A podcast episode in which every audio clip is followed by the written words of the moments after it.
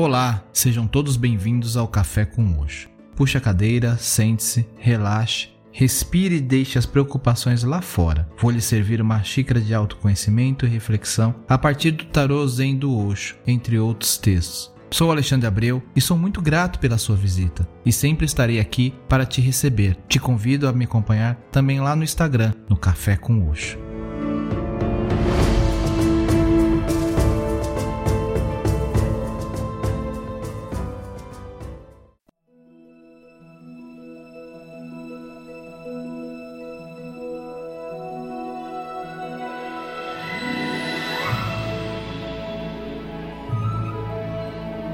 Olá, tudo bem com vocês? Isolamento, isolar-se, é um termo que tem estado presente em nossos dias por conta da pandemia que estamos enfrentando, em decorrência do novo coronavírus que se espalhou pelo mundo. O vírus provocou o isolamento das pessoas em suas casas, isolou a todos do convívio social. Mas essa situação nada tem de relação com o nosso isolamento pessoal, onde nos fechamos encerramos como grandes blocos de gelo, antes mesmo do isolamento social acontecer. E para a reflexão do episódio de hoje, eu trago a carta 3 de Nuvens, no tarô Zen de Osho. Isolamento glacial.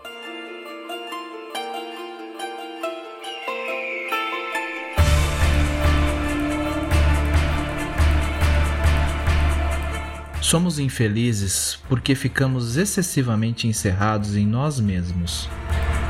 O que quero dizer quando falo que nós ficamos excessivamente encerrados em nós mesmos?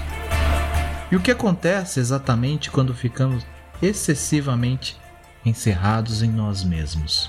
Ou você vive a vida ou fica encerrado em si mesmo. As duas coisas ao mesmo tempo são impossíveis. Estar em si mesmo significa estar à parte, estar separado. Estar em si mesmo significa tornar-se uma ilha. Estar em si mesmo significa traçar uma linha divisória à sua volta. Significa estabelecer uma distinção entre isto eu sou e isto eu não sou. Essa definição, essa fronteira entre eu e eu não, circunscreve o território do si mesmo, self. O si mesmo isola. E ele o torna congelado. Você deixa fluir. Quando alguém está fluindo, o si mesmo não pode existir.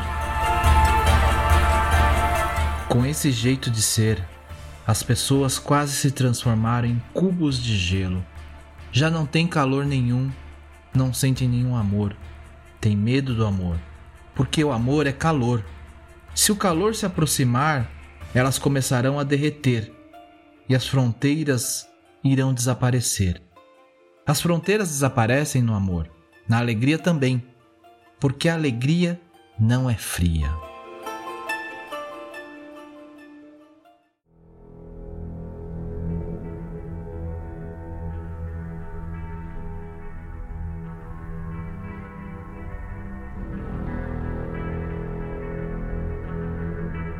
O link para a imagem da carta está disponível na descrição deste episódio. Acesse para acompanhar.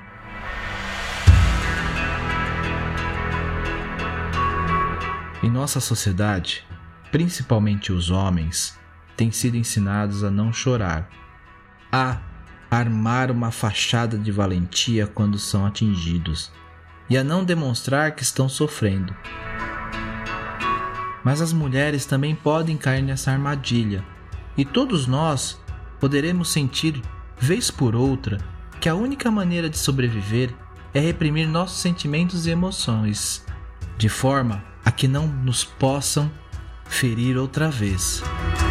Se a dor for especialmente profunda, poderemos até mesmo tentar escondê-la de nós mesmos. Isso poderá nos tornar gélidos, rígidos, porque lá no fundo sabemos que uma pequena fenda no gelo libertará a dor para que comece a circular outra vez dentro de nós.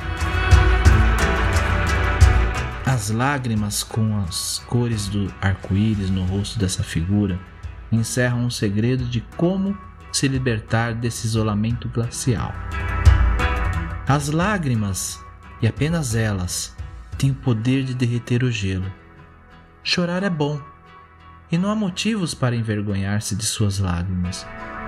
O choro nos ajuda a fazer passar a dor, permite-nos ter consideração por nós mesmos e, afinal, ajuda-nos a curar de nós mesmos.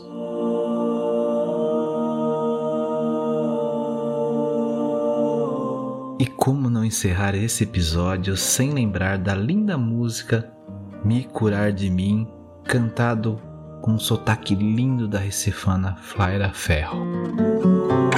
Namastê. Sou a maldade em crise, tendo que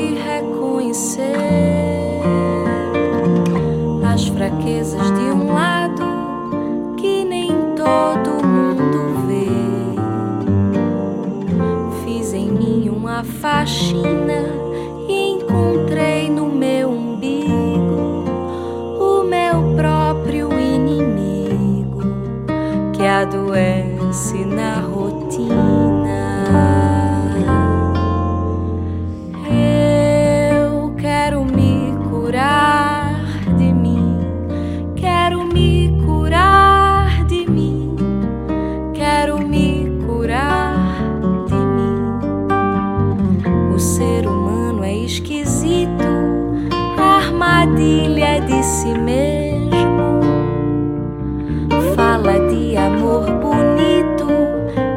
Aponta o erro alheio.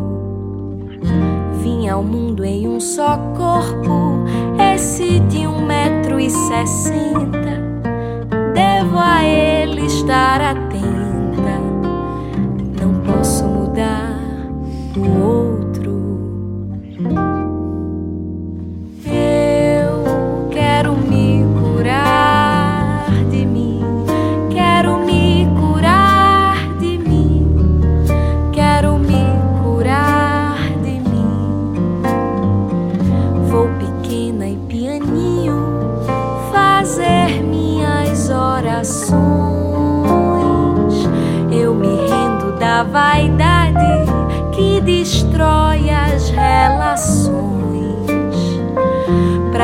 Encher do que importa, preciso me esvaziar, minhas feras encarar, me reconhecer hipócrita. Sou má, sou mentirosa, vaidosa e invejosa. Sou mesquinha,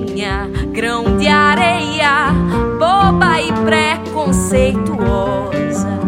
Sou carente, amostrada, dou sorriso e sou corrupta, malandra, fofoqueira, moralista, interesseira e dói, dói, dói me expor assim.